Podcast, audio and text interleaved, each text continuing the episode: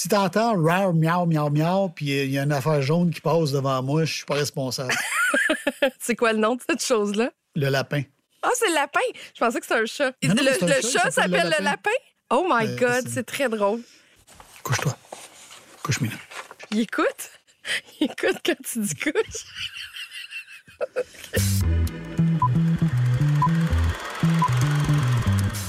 Bonjour, ici Catherine Beauchamp. Bienvenue à Sortir le Popcorn, un balado qui porte sur le cinéma d'ici. Vous l'aurez sûrement reconnu. Aujourd'hui, on parle avec Claude Legault. Claude, c'est un acteur que tout le monde connaît. Il s'est frayé un chemin dans le cœur des Québécois grâce à sa longue, longue feuille de route. On l'associe beaucoup à notre télévision puisqu'il a joué dans plusieurs séries marquantes comme Dans une galaxie près de chez vous, euh, Minuit le soir, 19-2. Mais il a aussi incarné plusieurs personnages au grand écran. Il a obtenu plusieurs nominations, plusieurs récompenses. Et aujourd'hui, ben, on va tenter de découvrir euh, Claude sous un autre angle. Bienvenue à Sortez le Popcorn. Bonjour Claude Legault. Bonjour. Claude, tu es un acteur qui est très, très présent dans notre télévision, dans notre imaginaire collectif. Et quand on pense à tes projets, on pense rarement au cinéma. Puis pourtant, ta feuille de route, elle est longue. Euh, tu as travaillé euh, sur des films comme Gas Bar Blues, Les Trois Petits Cochons, euh, Tout est parfait. Nous, on s'est rencontrés euh, sur des plateaux de tournage comme 10 et demi, euh, comme les 7 jours euh, du Talion, dernièrement Les Oiseaux Ivres. Ma première question serait, est-ce qu'il y, a- une différence pour toi quand tu tournes sur des plateaux télé ou quand tu tournes pour le cinéma? Il y a une très grosse différence d'un parce que c'est des. ce sont des projets qui sont à court terme. Le cinéma, c'est un rush de de un à trois mois, puis après ça, c'est en général, puis c'est terminé. C'est comme j'aime bien. Moi, j'aime bien l'ambiance. De plus en plus, j'aime plus l'ambiance et le, le- kick de faire des films. Quoi que j'en ai moins fait des dernières années, la pandémie n'a pas aidé non plus. J'en ai refusé aussi parce que je n'étais pas en état de les faire. Mais oui, il y a vraiment une grosse différence. L'autre, c'est comme euh, tu rentres à l'usine, tu sais, la série, tu rentres à l'usine euh, 5, 6 mois par année, 7 mois par année, tu sais, euh, si c'est pas plus, parce que là, faut que tu calcules tous les moments où il y a l'écriture, puis les moments où tu dois apprendre tes textes aussi, parce que tu en as une chier euh, vraiment aussi sur un- une série. C'est très, très, très différent. Les plateaux sont différents aussi. Habituellement, en général, on a toujours un petit peu plus de temps pour travailler sur un film euh, dans les journées que sur une série télé. Comment tu choisis tes projets? Sur quelle base tu acceptes d'aller tourner pour un film? Ça commence toujours par le texte, hein, la qualité du, du scénario. Ça commence toujours par ça. La première fois que je lis un texte, peu importe que ce soit d'une série ou d'un film, je trouve toujours ça mauvais. Ah oui? Je sais pas pourquoi. euh, c'est mon, mon auteur intransigeant qui embarque puis qui se mêle pas de ses affaires. Fait que je sais que je suis le même. Donc, je laisse ça dormir, puis je le reprends le lendemain. Puis souvent, le lendemain, je sors les choses, puis ça, il, me pop au visage un peu plus qui sont bonnes dans le film et vraiment très bonnes. Donc, à partir de là, je commence à me réconcilier avec ça. Puis là, j'embarque. Puis je vois, pas juste par rapport à mon personnage, par rapport à tout. Mon personnage m'intéresse, c'est sûr. Savoir, on me demande de faire de quoi, est-ce qu'il y a assez de viande et tout ça. Mais même si mon personnage était extraordinaire puis le film était vraiment pourri et tout croche, je le ferais pas. Parce que je veux jouer dans un bon film. un, bon film, ça rejaillit sur tout le monde, puis c'est le fun. tu joué dans un mauvais film, même- si si t'as énormément de répliques puis t'es partout, pff, c'est pas très intéressant. Il y a ça. Qui va le réaliser aussi? Ça, ça, m'intéresse beaucoup à savoir qui va réaliser ça. Qui joue dedans? Souvent aussi, c'est intéressant avec qui tu vas, pouvoir jouer. euh. Après ça, le reste, c'est technique. Le salaire, le- quand est-ce qu'on le fait, puis tout ça, ça devient bien... C'est plus accessoire pour moi. C'est vraiment le texte qui réalise, puis qui est-ce qu'on va garder aussi? Parce que souvent, on nous charme avec un texte, mais on sait très bien qu'un coup que ça va être dépouillé et coupé, le trois quarts des choses pour lesquelles tu as accepté le film ne seront plus là. Donc, ça, il faut faire attention à ça. Je le vois là, à quel point tu es consciente de, de tout ça. Puis je suis pas certaine que ce soit tous les acteurs euh, qui, ont, qui ont la même conscience que toi, mais je me demandais, est-ce que tu assumes tout ce que tu as fait depuis le départ? Est-ce que tu as aimé le résultat final euh, de tous les projets dans lesquels tu as participé? Euh, non, j'ai pas tout aimé. J'ai pas tout aimé de ce que j'ai fait non plus. Des fois, j'ai aimé le film, mais j'ai pas aimé ce que j'ai fait dedans. Euh, des fois, j'ai aimé ce que j'ai fait, mais j'ai pas aimé le film. Puis des fois, ça arrive. hein. Écoute, euh, c'est tellement... C'est c'est un bloc de plasticine, un film. Tu commences, puis tu as une bonne matière première, puis c'est à toi de faire quelque chose à la fin que la sculpture soit belle. sais. Mais des fois, en chemin, on rate, soit qu'on coupe on est obligé de couper, on manque de budget, soit qu'il y a des problèmes techniques qui se présentent, ou soit que plein d'affaires. La réalisation, on se trompe. Dans le jeu, on se trompe. Il y a plein d'affaires qui peuvent faire en sorte que le film prenne le champ. Je le sais quand je joue dans quelque chose de bon, je le sais vraiment aussi, je le sens à un moment donné quand je suis dans quelque chose qui va se planter. Est-ce que toi, tu es un acteur qui est exigeant sur un plateau? Est-ce que tu dis ton mot quand tu vois que peut-être qu'il y a une situation qui ne va pas se régler? J'aime tes questions. Ma première job, c'est, euh, bon, on m'engage comme acteur, mais j'ai toujours un réflexe d'auteur qui traîne en arrière. Mais je pense que les acteurs aussi, c'est des auteurs. On, on, interprète et réinterprète le texte qu'on nous donne. On n'est pas des perroquets, là, tu sais. Moi, je, suis fidèle aux réalisateurs quand je tourne. C'est eux autres qui m'aiment. Donc, si j'ai quelque chose qui marche pas, c'est avec eux que je vais jaser. Puis dans un coin, puis respectueusement, je vais dire Écoute, ça marche pas, cette Christie de scène-là. Tu sais, comment ça? Puis, souvent, euh, le réalisateur ou la réalisatrice, ils sont pas capables. Ils l'entendent, ils le voient. Là, tu gardes, il manque quelque chose. J'arrive là, puis je suis posé être rendu là dans mon émotion, puis genre, euh, péter ma fiose. Il manque trois marches, me rendre là. Ça se peut pas. Je vais te le faire, ça va sonner faux. Souvent, on fait comme ah, qu'est-ce qui manquerait? Ben, je sais pas. Ou, on coupe, on réduit, on j'arrive, puis je suis déjà dans cet état-là parce qu'on l'a vu dans l'autre scène qu'il est arrivé à la Puis, tu sais, les réalisateurs sont, les réalisatrices sont brillants, là. Souvent, on arrive à s'entendre. Quand je travaillais avec Pods, c'était souvent ça. Pods, il voyait de toute façon dans ma face. Il disait, oh. Et puis, souvent, il levait la tête en arrière sur mon tête, il disait, ça marche pas, quelque chose marche pas, Claude. Non, il y a quelque chose qui marche pas. Là, on, prenait un peu de temps, puis on jazzait la chose, pour l'arranger pour que ça marche. Ou des fois, il faut juste épurer la scène, couper des répliques, même si on les aime donc bien, ces répliques-là. C'est pas la réplique qui compte, c'est le résultat de la scène. Il faut que cette scène-là parle, il faut que cette scène-là avance. Claude, passes-tu encore des auditions? C'est-tu quelque chose que tu peux te permettre de faire pour t'amuser ou c'est chiant à un point que toi, tu dis non, plus jamais, je t'en de ma vie? Moi, j'ai passé des auditions pendant 10 ans de ma vie. De 86 à 96, 97, j'en ai passé des auditions. Et je te dirais que mon taux d'efficacité était à peu près entre 10 et 20 J'étais vraiment très mauvais en audition. fait J'étais trop nerveux. Oui, fait qu'il faut que. Fait dans le fond, tu préfères qu'on te voit dans des rôles que, que d'essayer d'aller te coller à une description sur papier. Là. Oui. En fait, ce que ça m'a poussé à faire à cette époque-là, c'est d'écrire mes, mes propres rôles à m'écrire des trucs qu'on n'allait pas m'offrir de toute façon parce que j'étais, je me considérais comme trop mauvais en audition. Pourtant, j'ai, aussitôt j'ai commencé à écrire mes choses à moi puis à pogner confiance, j'allais faire des auditions plus tard, vers la fin des années 90, début 2000, et j'étais meilleur parce que euh, j'avais un boost de confiance. Tu sais, quand tu es toujours en train, en train de te planter en audition, c'est sûr que la confiance, a, a descend. Mais euh, je me préparais mieux aussi. C'est fucké les auditions parce que des fois, tu te prépares, puis tu arrives là, puis tu fais ou c'est pas ça, pas tout qu'ils veulent. Et là, le, l'angoisse. On sort comment d'une audition quand on est euh, complètement euh, à l'envers ou qu'on réalise que c'était pas ça qu'ils voulaient? Euh, moi, je le prenais, je le prenais très dur à l'époque. Surtout, au début des années 90, je gagnais pas très bien ma vie, même à la fin des années 80. C'était assez difficile. Payer mon loyer, c'était une bataille. Là, fait que des fois, tu, j'y allais trop chargé de genre, faut que je gagne ça parce que monétairement, c'est important. Puis en même temps, je voulais, je voulais exister dans, dans, dans, le milieu, je voulais exister quelque part. Fait que je sortais de là des fois assez découragé. Euh, puis je me disais, ben, je fais de l'impro, je suis super bon, je vais faire des trucs. Un coup que je, un coup je suis dans la place, je suis bon, mais c'est de rentrer que je suis pas capable. je trouvais pas la porte. Alors, euh, je te dirais que l'écriture, l'écriture m'a ouvert une porte. J'ai pris la porte de côté, puis je suis rentré comme ça. Puis, est-ce que tu dis encore non à, des, propositions? Parce que des fois, j'ai l'impression que tu dois recevoir 3000 ou plus pantoute, ou je ne sais pas où tu en es rendu avec ça, mais est-ce que tu as encore ce luxe-là de refuser des rôles? Le fait que Galaxy, dans une galaxie près de chez vous, Minuit Soir et euh, 19-2 ait très bien marché dans la vie, euh, même mes personnages de Dieu à l'époque, ça m'a donné une permission de. et beaucoup d'offres. Parce que d'un, c'est une palette assez différente de jeux et tout ça, ça m'a donné euh, le choix de, des films puis le choix des séries. On m'a offert énormément de trucs. Je te dirais que j'ai refusé beaucoup plus de trucs que j'en ai joué. Ça, c'est normal aussi, parce que quand tu joues, à un moment ça prend beaucoup de temps.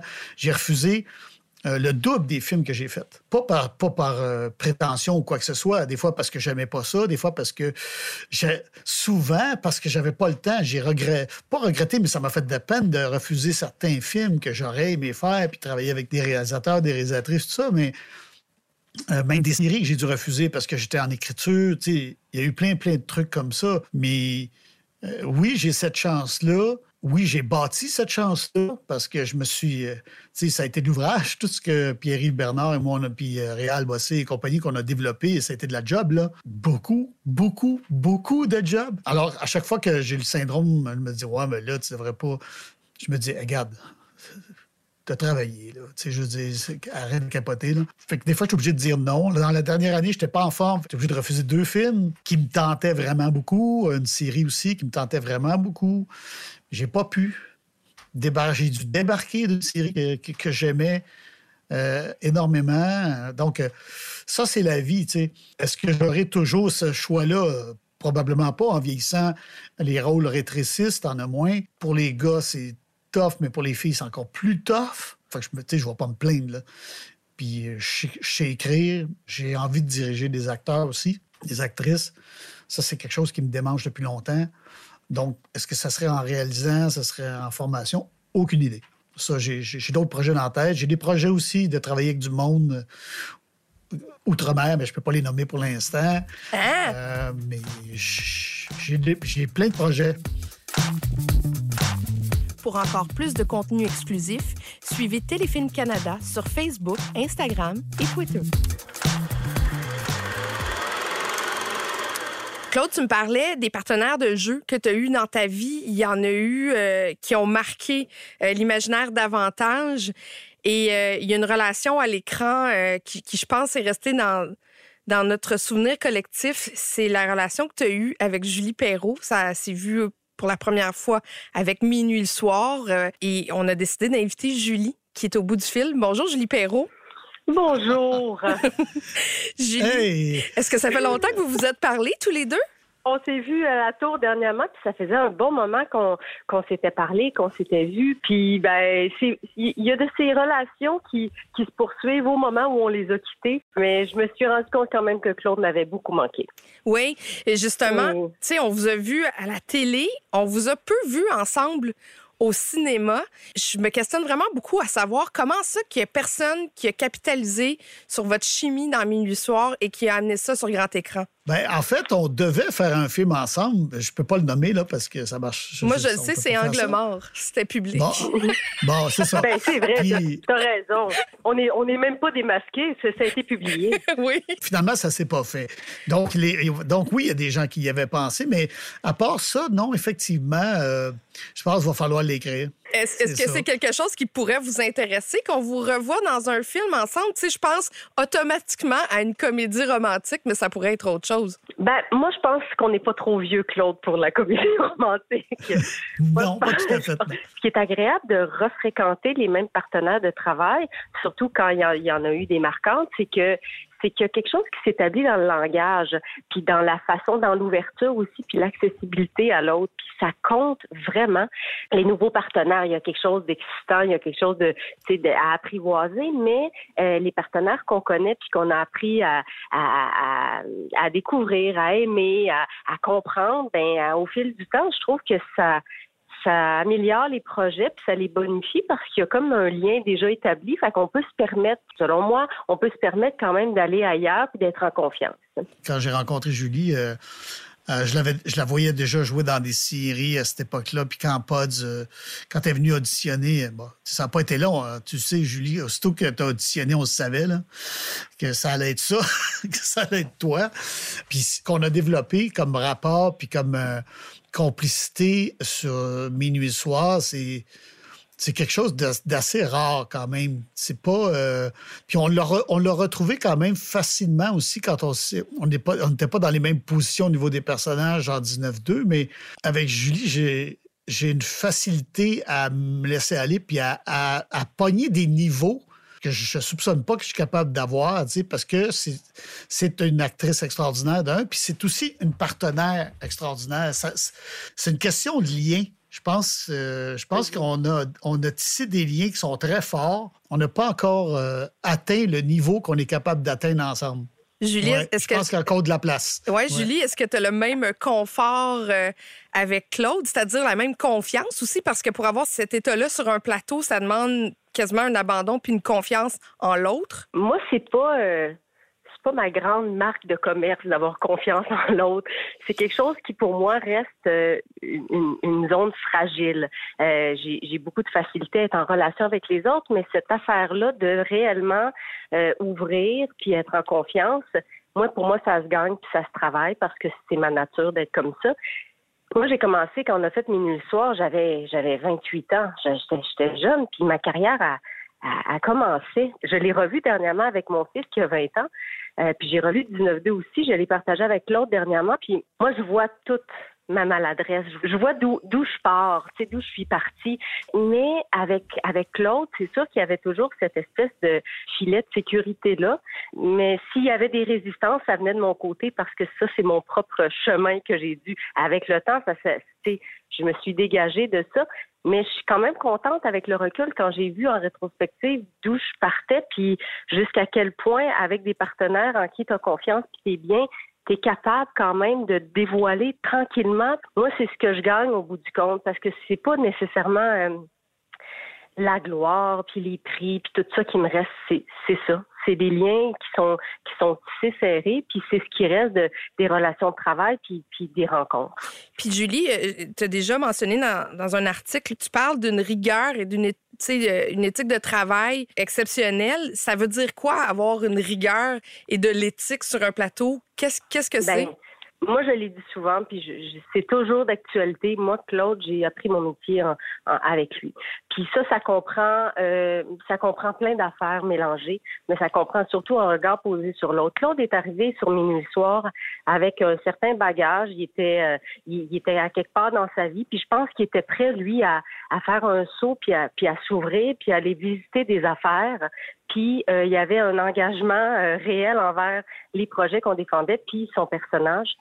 Euh, pour moi, une rigueur de travail, c'est non seulement arriver toujours préparé, puis là, je parle pas du texte appris parce que ça, pour moi, c'est la base. Là. On devrait même pas parler de ça. Là.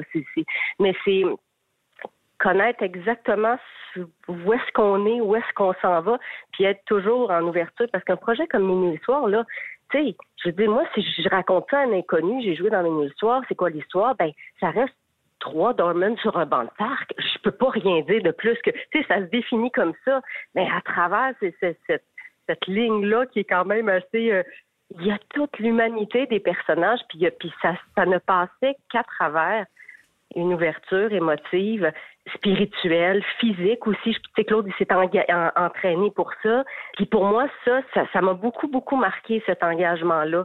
Euh, ça m'a beaucoup fasciné de voir jusqu'où il était game d'aller. Puis des fois, il surprenait lui-même. Et puis c'est ça pour moi, quelqu'un qui est game d'y aller parce qu'il savait où est-ce qu'il devait aller. Je pense qu'il savait pas toujours comment y aller, mais on était tellement bien accompagnés aussi avec Paul dans ce projet-là. Claude, euh, comment tu reçois ça? Euh, mon Dieu, c'est beaucoup à recevoir.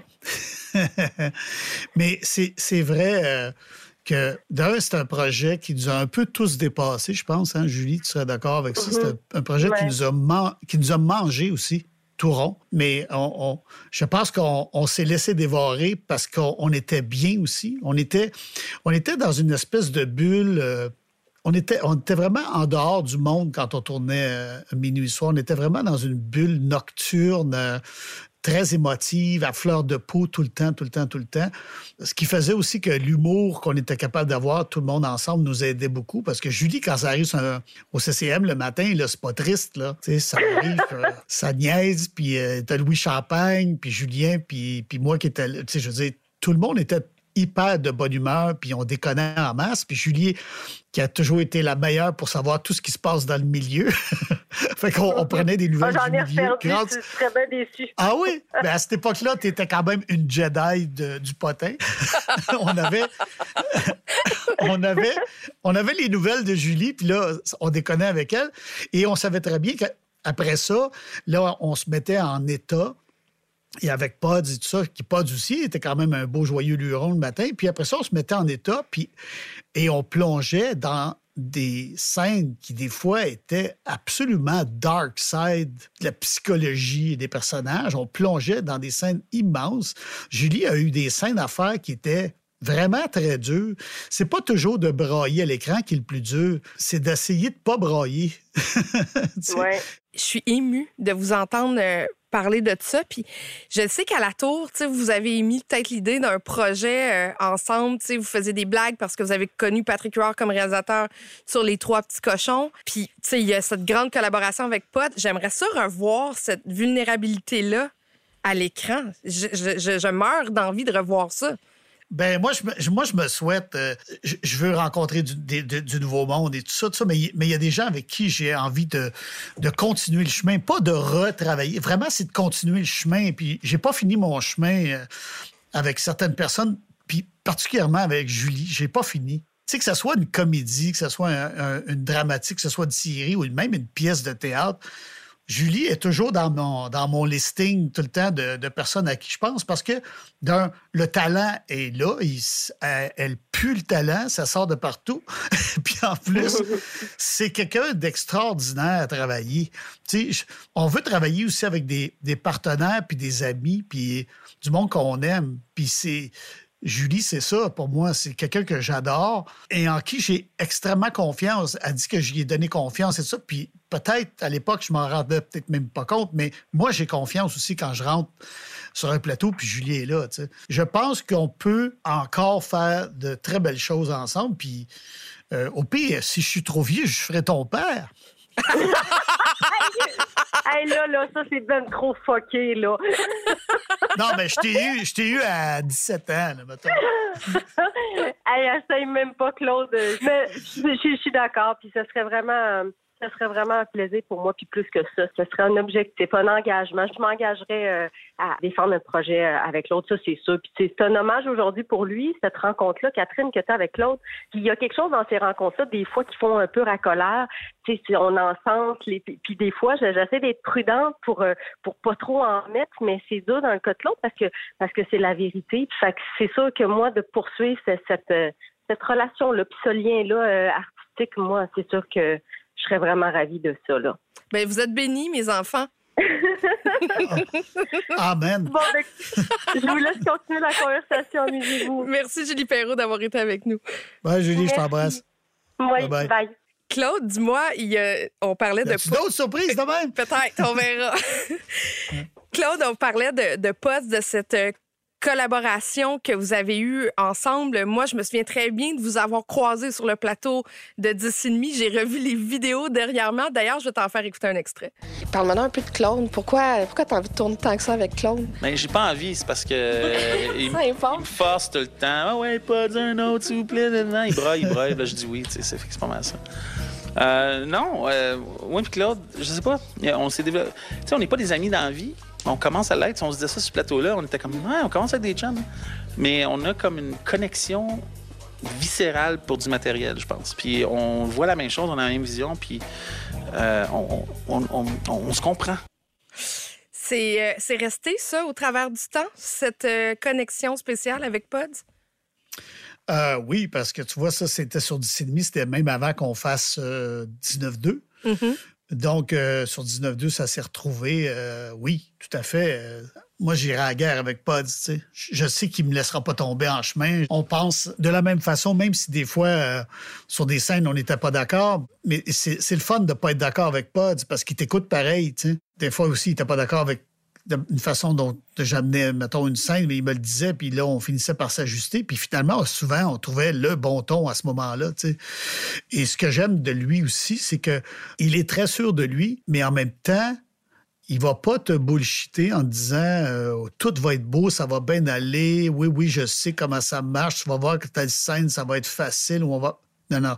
Souvent, souvent, sur Minuit Soir, même 10 et demi ou les 7 jours du Talion, même 19-2, on arrivait devant des scènes qui étaient des murs qui paraissaient infranchissables. C'était, on se disait, mais comment on va réussir à faire cette scène-là, comment on va réussir à, faire une scène, mettons, si on prend les sept jours, et ce que Sénécal a écrit puisse ressortir? C'est-à-dire, ce qui est important dans une scène, c'est pas nécessairement de faire une scène puis donner l'information. L'information doit passer en sous-texte, en dessous.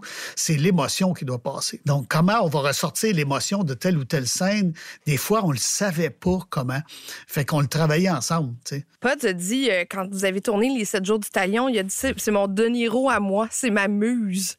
Puis j'imagine que pour un acteur, d'être vu comme ça, il doit avoir quelque chose de, un, flatteur, mais deux, d'hyper motivant pour... Euh, parce que, tu sais, tu le disais, j'aime ça, moi, des rôles exigeants. Quand, on t'a demandé de faire les 7 jours du talion, t'as aimé ça, travailler sur un personnage qui était complexe comme, comme celui-là? Au début, je, les 7 jours de Salion, bon, je, je l'ai lu. Quand Pod me parlait de ça, je l'ai lu et euh, c'est sûr que ça m'a plu beaucoup. Mais après ça, j'ai capoté un peu parce que je me suis dit, OK, là, on est dans un livre, on, a accès à tout ce qui se dit dans la tête du personnage. Mais là, au cinéma, comment on fait ça? À moins de mettre une voix off où il se parle tout seul puis ça arrête l'air fou au bout. Et je l'avais demandé à Pod et humblement, il m'avait dit, je ne sais pas, mais on va trouver.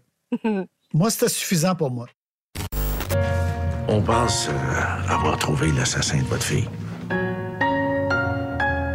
Assassin? Pas pour moi, un... il y a eu ça quand je dis ça, mais il y a du génie, ce mec-là. Le cinéma, euh, c'est fait pour lui. C'est quand il est tombé dedans quand il était petit. Donc, je savais qu'on trouverait quoi faire, comment. Et on a abordé ça euh, vraiment avec toute la gang, euh, les autres acteurs, puis toute la gang du plateau, là, vraiment avec euh, une envie de, rendre hommage aussi à ce que Sénécal avait écrit, puis de faire une, histoire auquel les gens pourraient se rattacher, même si c'était quand même d'une assez grande violence.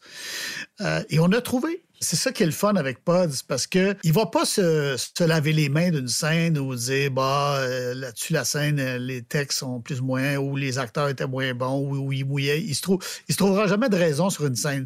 La scène lui appartient. Il en prend toutes les responsabilités. Donc, euh, c'est le fun, ça, parce que tu sais que jamais, jamais, jamais il va t'abandonner. Puis moi, je disais des fois dans des scènes, j'étais perdu, là, complètement perdu. Là. Des fois, dans des scènes sur minuit soir, je disais, je la sens pas, Pods. On dit l'affaire, mais je sens rien. Et ça, ça l'inquiétait. Il disait, oh, si tu sens rien, c'est parce qu'il n'y a rien. Je me souviens d'une scène sur 19-2 où euh, on venait d'avoir la tuerie de l'école. Puis euh, on est en train de débriefer dans le Réal Bossit avec moi, puis le personnage de Beroff, puis ils font sortir tout le monde parce qu'il veut rester avec moi parce qu'il sait que j'ai été choqué parce que j'ai tiré sur un kid. Tu sais. Mais on l'a fait une fois, deux fois, puis Réal était extraordinaire dans cette scène-là aussi. Puis on l'a fait deux fois, puis après, il dit OK, c'est beau, je l'ai. Moi, je savais que je l'avais pas. C'est pas là qu'il fallait que je l'amène la scène. Il manquait quelque chose. Là, il était en train de rapper, les caméras bougeaient pour le. Puis à un moment donné, je fais Hey, pause, non, non, non, non, non, non, non. Là, il a fait Wow, minute, minute. Il a arrêté tout le monde, il est venu me voir. J'ai dit Laisse-moi un autre, c'est pas ça. Je l'ai pas. Il a tout replacé l'équipe. On a refait la scène et c'était celle-là. Wow. Pour voir ou revoir les films dont nous avons parlé, visitez téléfilm.ca baroblique plein la vue pour découvrir les nouveautés du cinéma d'ici sur l'écran de votre choix. Est-ce que dans 10 et demi, Pods avec toi, avec Robert Naylor, qui, euh, était ton partenaire de jeu, mais qui était euh, miniature à l'époque, c'était un enfant sur un plateau, Mm-hmm. Est-ce que ça s'est passé aussi avec ces mêmes genres de questionnements? c'est toujours le même genre de questionnement. On, on voulait, tu sais, pas il y a ce, côté euh, cruel de, de faire des scènes très raw et très euh, réalistes. Il fallait faire ça et le film, il l'est. Il est comme ça aussi. C'est un film quand même, moi je trouve que c'est un magnifique film. Dur, mais un magnifique film. La seule chose qu'on te demande vraiment ici, c'est le respect. Tu brises rien, t'insultes personne, t'es propre. Il n'y a personne qui est venu le voir. Il n'y a pas de parents, ce petit C'est moi ton éducateur ici. Il va falloir que tu me fasses confiance, OK? Pas besoin de toi, petite cave. On avait trouvé, on était tombé sur un enfant absolument extraordinaire en Robert Naylor. Euh, qui est devenu un acteur extraordinaire. Il était déjà naturellement un acteur extraordinaire. En audition, il m'avait laissé improviser avec lui pour voir où il pouvait aller. Puis euh, il n'y a pas de limite. Il n'y avait pas de limite, cet enfant-là. Donc, euh, et on avait d'autres euh, flots aussi, d'autres enfants sur le tournage, donc il s'en occupait, il devait s'occuper beaucoup de ça. D'ailleurs, même à un moment donné, pendant le tournage, j'ai eu un petit réflexe d'enfant. J'ai fait, mais là, il s'occupe moins de moi. Attends une minute, Claude, parce que ce que je dois te dire, c'est que Robert Naylor est au bout du fil. Pour vrai? Allô, Claude? Hey, comment ça va? ça va très bien. Écoute, je te dis que j'ai des, des petites larmes aux yeux. Ça me ramène des très beaux souvenirs. Écoute, ça peut pas être ah, complaisant parce qu'il savait vraiment pas que tu étais au bout du ben, fil. Pas Robert, t'avais quel âge sur le plateau de 10 et demi? Écoute, moi, j'avais, j'avais 12 ans, presque 13 ans, et j'en ai maintenant 25, presque 26. C'est le centre de ma vie. J'ai vécu 12 ans avant, 12 ans après. Alors, c'est vraiment, c'est des années tellement formateurs pour moi que il était comment, Claude, avec toi sur le plateau? Ah, écoute, euh, j'ai toujours les petites figurines de hockey qu'il m'offrait presque à tous les matins euh, dans mon trailer. J'imagine qu'il s'en rappelle lui aussi. ah oui, parce que tu tripais sur tes à l'année. Oui, c'est moi je me disais en, faisant cette entrevue ce matin, je vais dire OK, s'il me reconnaît pas la voix, puis si on me présente pas, je vais lui dire bon, si je te nomme le joueur finlandais Timo Solandi, qu'est-ce que ça te fait? Mais euh, finalement, j'ai pas un concours à ça. euh, ben, écoute, pour moi, je veux dire, euh, j'écoutais Claude, puis moi je le vivais un peu de la même manière. C'est sûr qu'à mon âge, je voyais pas tout. sais moi, il y avait un peu qui passait par-dessus la tête parce que j'avais j'avais 12 ans, puis moi je vivais un peu plus dans le moment, puis je vivais les émotions, puis je vivais la scène, puis mais je savais que pour Claude, il y avait des, il y avait des enjeux, que il, essayait, il de gérer l'enfant, il essayait de gérer son personnage dans la scène, il essayait de gérer un peu la relation qu'on avait. Je savais que c'était pas toujours simple, mais Pod, moi j'ai toujours senti ça de Pod que il, il, nous abandonnait jamais. Puis je pense que pour moi à cet âge-là, c'est vraiment, essentiel. C'était qui le plus mature entre toi et Claude sur le plateau? Parce que là, il disait qu'il avait besoin d'attention. je me rappelle que après quelques semaines, on commençait à jouer au hockey le midi, puis on faisait des jokes, puis on déconnait un peu plus, mais je pense qu'on avait on avait besoin de faire ça, le matériel, puis toutes les scènes, tout ce qu'on tournait, c'était tellement dur, tellement élevé que je pense que pour notre santé mentale, il fallait vraiment déconner un peu. Alors, moi, j'ai senti que la maturité de tout le monde a, perdu quelques niveaux après quelques semaines, mettons. mais, mais Robert, tu disais qu'on te parlait comme un adulte aussi. Tu étais un enfant, mais et Pods et Claude, parce que je me souviens des entrevues, vous ne diminuez pas le Robert parce qu'il était plus jeune, justement. C'était un acteur au même titre que toi, en fait, Claude. Il l'avait déjà vu une fois à l'audition parce que quand on quand moi je l'ai vu, c'était le dernier tour. Là, il restait quelques, quelques acteurs. Puis Pods m'avait déjà prévenu. Il dit Tu vas voir, celui qui s'en vient, c'est quelque chose. Là. Puis effectivement, quand il est rentré, j'ai vu un, tout jeune avec une tête euh, de cinéma déjà, avec des, les yeux, la face. Un enfant de 12 ans, mais avec une arme de 185 ans. Là, euh, puis déjà, sans forcer, la justesse des mots, euh, des gestes, des regards, tout était là. C'était troublant. C'est comme euh, rencontrer euh, un mini acteur tout petit, tu sais, mais pas une fausse note, tu sais. Tout sonnait juste, juste, juste dans la. Moi, les fausses notes, c'est quelque, quelque chose dans la vie qui me fatigue, c'est les fausses notes. Cet enfant-là sonnait pas faux du tout. C'était au contraire, c'était vraiment troublant, puis c'était en même temps, c'était stimulant. Quand il est parti après ça, Paul m'a regardé puis il m'a dit genre, euh, puis, j'ai dit, ben là, ça va être bien dur d'en trouver un meilleur que ça. Je sais pas si ça existe. Euh, mais c'était pas juste qu'il était bon, c'est qu'il était aussi très à l'écoute, il était discipliné. Tu sais, des fois, on se fait donner, euh, Robert, tu sais, on se fait donner des consignes pour une scène, puis là, c'est beaucoup à rentrer dans une tête, là. Puis là, tu dis, qu'est-ce que je vais appliquer dans la scène qui suit? Mais ben, lui, il faisait. Les blocs tombaient à bonne place, puis je fais ah ben ouais, OK. Euh, je pense que. Mais, je dois te dire, Claude, que moi, c'est vraiment, tu m'as fait tellement sentir confortable, puis juste la façon que tu me traitais, vraiment comme, comme un collègue, comme un adulte, et ça m'a vraiment. Ça a eu un impact significatif sur mon, je dirais sur mon développement parce que c'était une des premières fois dans ma vie où je sentais vraiment une forme de respect et ça venait de, tu sais, du monde que moi je respectais et que moi je voulais être au même niveau et je voulais travailler avec ce monde-là. Et tu sais, moi, comme jeune acteur, je trouvais ça difficile de toujours, toujours, toujours me faire traiter comme un enfant, puis toujours d'être euh, un peu à part. Et c'était vraiment ma première expérience de, retrouver du monde qui me traitait comme quelqu'un qui avait des idées, puis qui avait une maturité, qui voulait travailler, qui voulait collaborer puis faire de quoi. Puis vraiment, ça m'a. Je peux pas t'en remercier euh, plus, là, vraiment. Vous vous êtes recroisés par la suite sur, euh, sur 19-2, tu sais, puis là, euh, Robert était beaucoup plus grand. Tu sais, il jouait le, fils de Béra. Fait que, tu sais, c'est le fun parce que vous avez continué à, à travailler ensemble par la suite. On s'est pas vu autant que sur demi, vu que nos rôles étaient tellement séparés dans, dans l'émission, mais je veux dire, tous les, tous les petits moments qu'on se voyait, c'était je me rappelle un, moi, j'étais dans une chaise avec Julie dans un dans une armoire, puis je sais pas ce qu'on tournait, mais Claude est rentré une journée, puis ça m'a tellement fait du plaisir de le voir. Ça faisait quelques années que je l'avais pas vu. Il y avait toujours ces petits moments-là, quand même. Ben merci beaucoup, Robert, euh, d'avoir participé à cet échange ben, avec Claude. Quand j'ai reçu le courriel, j'ai accepté immédiatement. C'est très gentil, Robert. Euh, puis je t'ai vu dans un film de guerre euh, où tu te, tu te, battais en Hollande. J'ai regardé oui, le film. Je fais, oui, ben, voyons donc, c'est Robert Naylor. Ben oui, c'était extraordinaire. Ah, ben, tant mieux. Puis Claude, vraiment, ça fait du plaisir de te parler. Puis qu'on se, se retrouve à un moment donné dans le futur. Oh, j'aimerais bien ça. Merci à toi aussi, Catherine. Ben, moi, je pense que moi, je t'ai rencontré pour la première fois sur le plateau du film. oui, je, pense que oui. Je l'ai revu tantôt, puis j'ai fait mon Oui, oui, le tatou, oui. Moi, je me rappelle tellement bien de l'entrevue. Ben, entre, entre deux crises. oui, entre deux crises. Merci à vous deux. Merci. Merci beaucoup. Bye, Robert. Claude, moi, je te garde, par contre. J'ai pas fini avec toi. je t'ai entendu dire que tu demandais à des réalisateurs d'être disponible pour toi quand tu te préparais pour un rôle, que pour toi, c'était une des choses les plus, les plus importantes. on a beaucoup parlé de pods, mais d'être capable de prendre le téléphone puis de lui parler si tu avais des questions un dimanche après-midi, pour toi, c'était ça la clé du travail avec un réalisateur.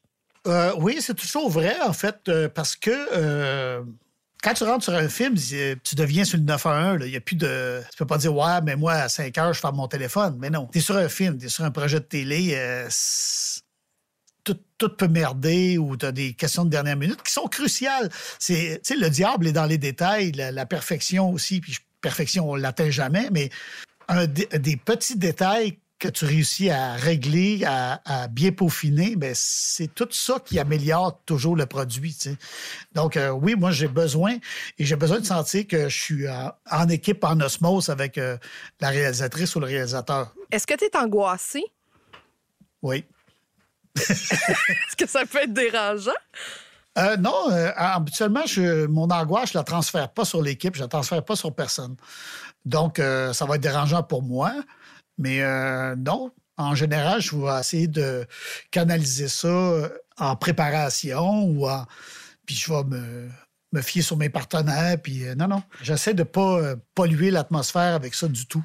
je pense que j'ai assez bien réussi jusqu'à maintenant. Mais je suis anxieux. En fait, je veux, je veux bien faire. C'est surtout ça, je pense. OK, mais est-ce que ton angoisse est différente si, mettons, c'est un projet qu'on t'a proposé ou si c'est un projet que toi, tu as écrit? Parce que j'imagine que tu as un meilleur contrôle sur le produit fini quand toi, tu écris le projet. Non, c'est différent, en fait. Le, le, niveau d'angoisse est à peu près toujours à la même ligne.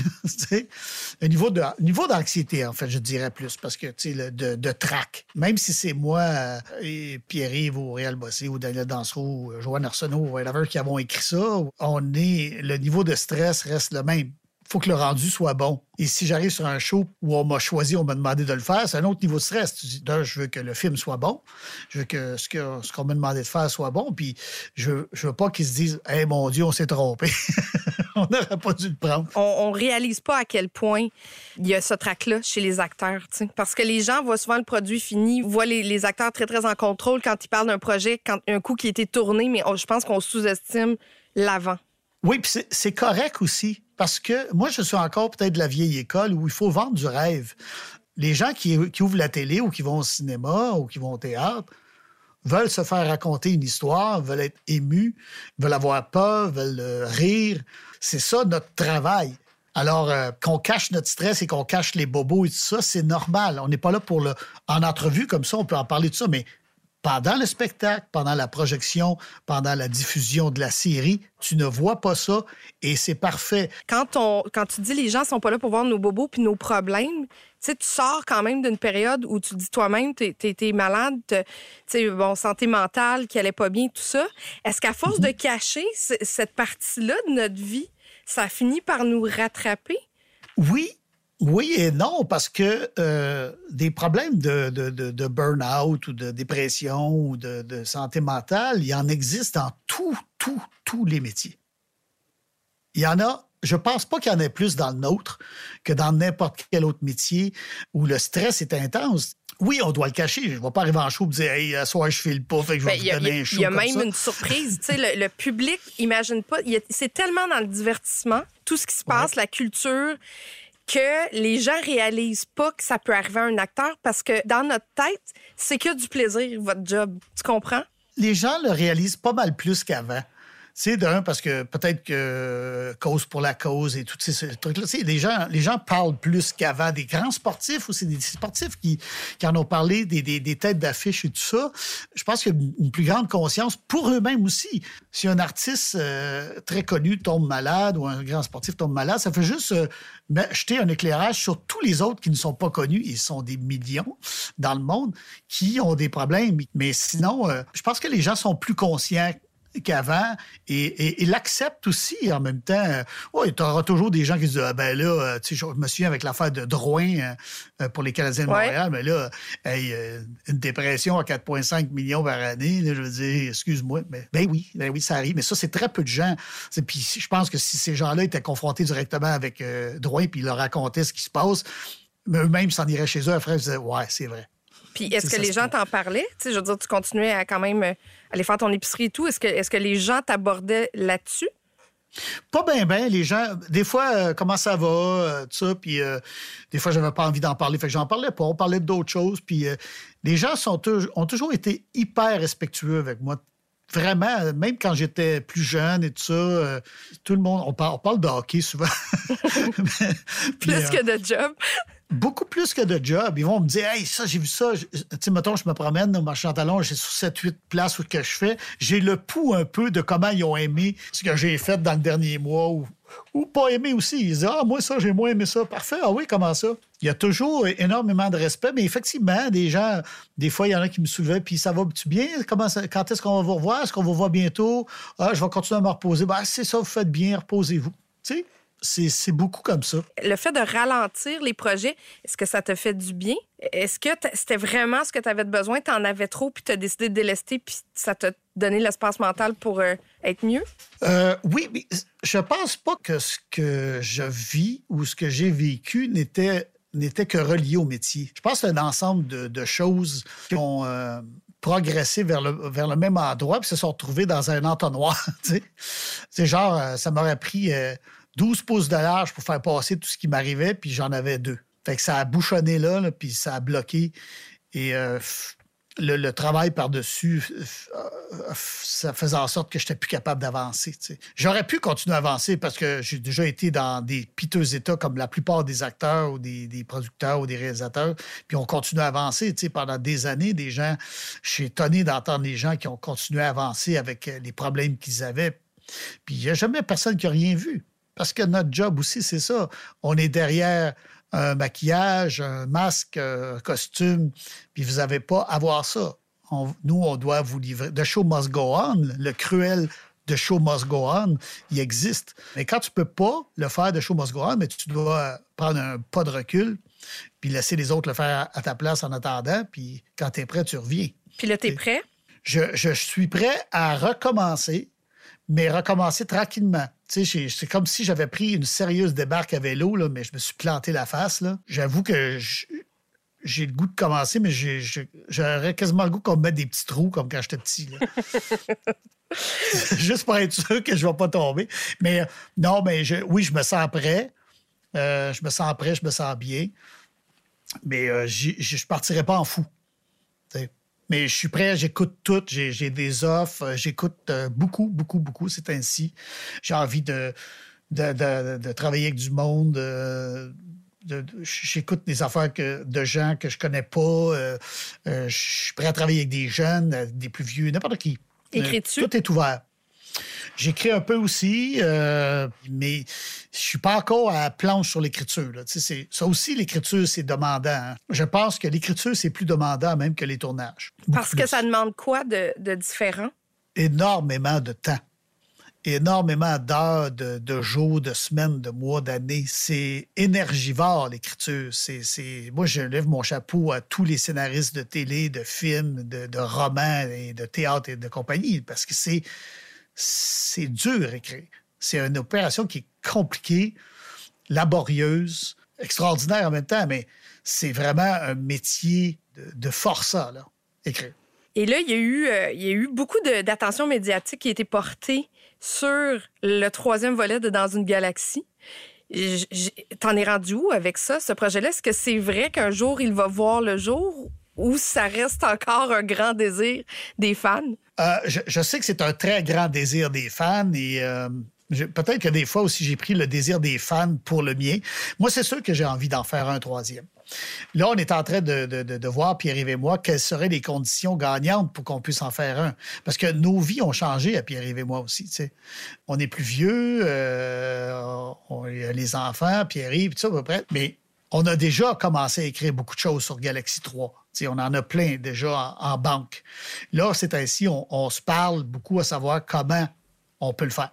OK, je te fais écouter euh, une parole qui a été citée par Mélanie Ménard. Claude s'est mis à nous rappeler, Claude s'est mis à nous redire des petits bouts du troisième scénario. Ça a l'air vraiment plus entamé, en tout cas, qu'avant. Mais moi, j'aimerais tellement, j'ai peur que ma plus grande, euh, ma plus grande peur, c'est que l'un de nous euh, meure avant qu'on ait le temps de faire le troisième film. Parce qu'il y a quelque chose d'extrêmement, d'excessivement touchant aussi de se retrouver après tant d'années, les mêmes personnages, puis même de pouvoir avoir cette trace-là visuelle de faire, hey, regarde, les, la gang était toute dans la cinquantaine, sont rembarqués dans le vaisseau cinquantaine, soixantaine, tu diras, là, ça dépend des gens. fait que ça serait le fun qu'il y ait personne qui meurt d'ici là. On va essayer d'être euh, de se tenir en forme. oui, c'est ça. Puis, tu sais, le gag, c'est toujours euh, allez vous rentrer dans vos costumes quand vous allez euh, pouvoir tourner le troisième volet on a des gens au costume qui sont extraordinaires pour ajuster tout ça. hey, écoute, parlant de Mélanie Ménard, il y avait quelque chose que, que Mélanie euh, avait mentionné qui me fait beaucoup rire. Elle parle du moment où elle allait lire ses scènes et elle avait une attention particulière sur quelque chose c'est vraiment, pour moi, en tout cas, c'était du bonbon. J'avais, j'avais la plus grande des excitations à attendre l'arrivée des nouveaux textes. Premièrement, je voulais voir si j'allais Frenchy Claude. Puis deuxièmement, pour voir s'il y avait des bons gags. Oui, parce que ça, c'était comme une motivation. Hein? Toi, tu regardais tout de suite voir si tu étais pour embrasser Claude Legault. Oui, oui, j'étais jeune et naïve, moi. J'étais jeune. fait que Claude, le savais-tu? Ben oui, je l'avais entendu ce, bout-là. Mais euh, mais tu sais, on faisait pas exprès là, pour se frencher, là, quand même. Mais euh, des fois, c'était nécessaire. c'était le fun. C'est les, euh, les joies du métier. Ouais, ben tu sais, t'as fait un film qui s'appelle French Kiss avec Céline Bonny, puis c'était quasiment euh, la thématique principale. Est-ce qu'il y a une gêne à embrasser quelqu'un au cinéma? Comment on est sur un plateau? Ça, ça rend les gens bien curieux. Ben, ça dépend toujours de, du rapport que tu as avec ta partenaire, en fait, c'est ça aussi. Moi, j'ai besoin d'avoir sur le plateau, c'est pour ça que j'essaie de travailler tout le temps à, amener une ambiance agréable, tu sais, sur un plateau. Plus tu es proche, plus tu es en, confiance et plus tu es euh, de connivence avec euh, tes partenaires, ben, quand vient le temps de, Frencher, ben, c'est plus, c'est facile. C'est sûr que des fois, ça nous. Ça dépend avec qui. Je me souviens mener une scène avec Sylvie Moreau sur Annie et ses hommes. On n'était pas capable de s'embrasser parce qu'on riait trop c'est comme euh, c'était comme weird là. Je me dis, je suis en train d'embrasser Valence, ça n'a pas de chance. je peux pas embrasser Valence, c'est pas possible. Flavien est trop fidèle au capitaine pour embrasser Valence. c'était comme weird. Puis on t'a souvent collé une étiquette de sexe symbole. Et je sais que toi, c'est pas la chose qui te fait le plus plaisir dans la vie, c'est qu'on dise, parce que ça revenait souvent, c'est Claude Legault est, est beau, c'est un beau gars. Euh, et puis, comment tu as vécu avec cette étiquette-là? Puis, est-ce que c'est quelque chose que tu laisserais tomber, étant donné que là, tu es comme plus âgé? Bien, que, tu veuilles le laisser tomber ou non, euh, la, gravité te rattrape, puis le temps aussi. fait que ça, ça, va, ça va tomber dans les mains de quelqu'un d'autre, ces titres-là. C'est correct. J'ai fait ma part. Mais ça, tu n'y peux rien. À euh, moi, j'en ai ri plus souvent qu'autrement, puis euh, qu'est-ce que tu veux? C'est ça. Ben, c'est sûr que j'ai écrit des rôles euh, comme Marc où il était super entraîné, puis veut, pas, il, y avait souvent des scènes de, sexe euh, à la télévision parce que c'est l'histoire de, de, bar, puis de, de de nuit, de gars célibataires. C'est sûr qu'il y allait avoir beaucoup de, de scènes chaudes là-dedans. Et Marc était quand même quelqu'un d'attrayant. Puis surtout, il y avait un poste d'autorité. C'était quelqu'un de, de viril, des fois un peu trop. Puis après ça, un poste de policier, c'est sûr que la police, l'uniforme peut faire fantasmer un peu et tout ça. Ouais, il y a eu ça, mais euh, ce que je suis content, c'est qu'en général, oui, on me taquinait beaucoup là-dessus, mais en général, les gens ont reconnu quand même qu'à travers ça, euh, je jouais, je jouais bien, puis on, écrivait bien aussi. Fait que c'était pas, euh, c'était une épice qu'il y avait par-dessus, mais le reste, les gens étaient quand même conscients que on faisait du bon travail. Là. Je, tu n'étais pas que ça, dans le fond. Non, non, je savais jouer. Là. Je, je faisais pas juste poser pour le Kodak. Là, mais quand je t'ai vu dans Les Oiseaux ivres, euh, dernièrement, qui, qui, est euh, un film fantastique, tu partageais la, vedette avec Hélène Florent, j'ai eu l'impression de voir un autre Claude Legault, qui, qui allait vers d'autres genres de propositions. Ben oui, euh, en fait, euh, moi j'ai beaucoup envie de travailler avec euh, du monde que je connais pas. J'ai envie de travailler avec Pods et tout, le monde avec qui j'ai travaillé déjà. Là. je retravaillerai avec eux demain matin. Mais j'ai envie de travailler avec de, tu sais, Ivan, j'avais jamais travaillé avec lui et c'était une proposition qui était complètement champ gauche pour moi, qui me sortait un peu de mes pantoufles. Puis j'ai fait, OK, good, puis le film repose pas sur moi, parfait. Moi, j'ai ma part là-dedans. J'ai adoré ça. Euh, il y a plein de, réalisateurs, de réalisatrices, beaucoup aussi avec qui j'aimerais travailler. Euh. Je suis prêt à faire des choses que j'ai pas faites. Puis je, suis pas mal convaincu que en, me collant sur euh, la réalisatrice ou le réalisateur, je vais, réussir. Je vais réussir à faire ça. Je, je vais aller ailleurs, je vais me promener. J'ai toujours été très surprise, Claude, qu'on te voit davantage jouer au Québec puis que tu pas fait de pont à l'international. Est-ce que c'est encore dans la mesure du possible que tu tourné ailleurs ou dans le projet de quelqu'un d'autre qui vient d'un autre pays? Oui, oui, tout est possible. Euh, je ne ferme pas la porte à rien. Euh, tu sais, on m'avait offert un moment de jouer dans un film euh, français qui venait se tourner ici, mais tu sais, c'était vraiment... J'avais deux répliques à dire, puis ça me tentait pas. Tu sais, j'avais des, j'avais des, des premiers rôles ici, ça me tentait pas de, d'aller faire de la figuration dans un film français. Et à un moment donné, on m'a offert une autre affaire aussi, mais il aurait fallu que je parle. puis tous les acteurs québécois qui l'ont fait puis qui le font très bien, je suis très content pour eux. Puis je, trouve ça cool, là, mais j'ai pas nécessairement envie de jouer un français pour l'instant. Mm. Puis de toute façon, euh, c'est beaucoup de travail. Il faudrait que je mette des mois pour, euh, euh, pour sucrer l'accent que j'ai quand même. Je peux faire des français, mais beaucoup en parodie. Puis même assez bien. Mais dans la vérité, je pourrais, mais ça me prendrait plusieurs, plusieurs mois de pratique, tu sais, parce que tu regardes Marie-Josée Krause, ça fait des années qu'elle est là, ça a pris des années avant que, tu sais, mais elle, elle a eu les couilles, elle est partie, puis elle se dit, bon, ben moi, je vais, je vais le faire, puis ça va être ça, tu sais. Euh, non, moi, je rêve plus euh, d'une collaboration euh, franco-québécoise, puis que les Québécois parlent en québécois, puis les Français parlent en français. Bien, comme Antoine Bertrand a fait dernièrement avec des dernièrement. films. Oui. Oui, mais c'est parce qu'il est allé faire un français avant qu'ils ont permis ça, tu sais. Ouais. Vas-y donc un petit peu l'accent français. Il en est pas question. Claude, euh, qu'est-ce que je peux te souhaiter pour terminer cet échange-là? Qu'est-ce que je peux te souhaiter euh, de mieux pour toi? Souhaite-moi ce que les mononcles et ma tante, on se souhaitait toutes dans le temps des fêtes. De l'argent ou de la santé? Juste la santé. OK. C'est noté. L'argent peut venir avec la santé. Le, contraire, non. Exactement. Mais ben, je te souhaite une longue carrière en santé. merci à toi. Ça a été un peu plaisir de te parler aujourd'hui.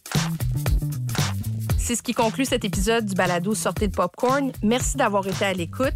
Et si vous en voulez encore plus, ben, écoutez les épisodes des deux premières saisons sur votre plateforme d'écoute préférée et laissez-nous vos commentaires et surtout, n'hésitez pas à nous donner 5 étoiles. Sortez de popcorn, c'est une production Push-Up à la réalisation Jessica Brazo, à la production et à la production de contenu Frédéric Perron, à la recherche Sarah Molcou, à la coordination Rosalie Drainville, au mix audio Studio Edgar, à la production vidéo Nicolas Beauchemin.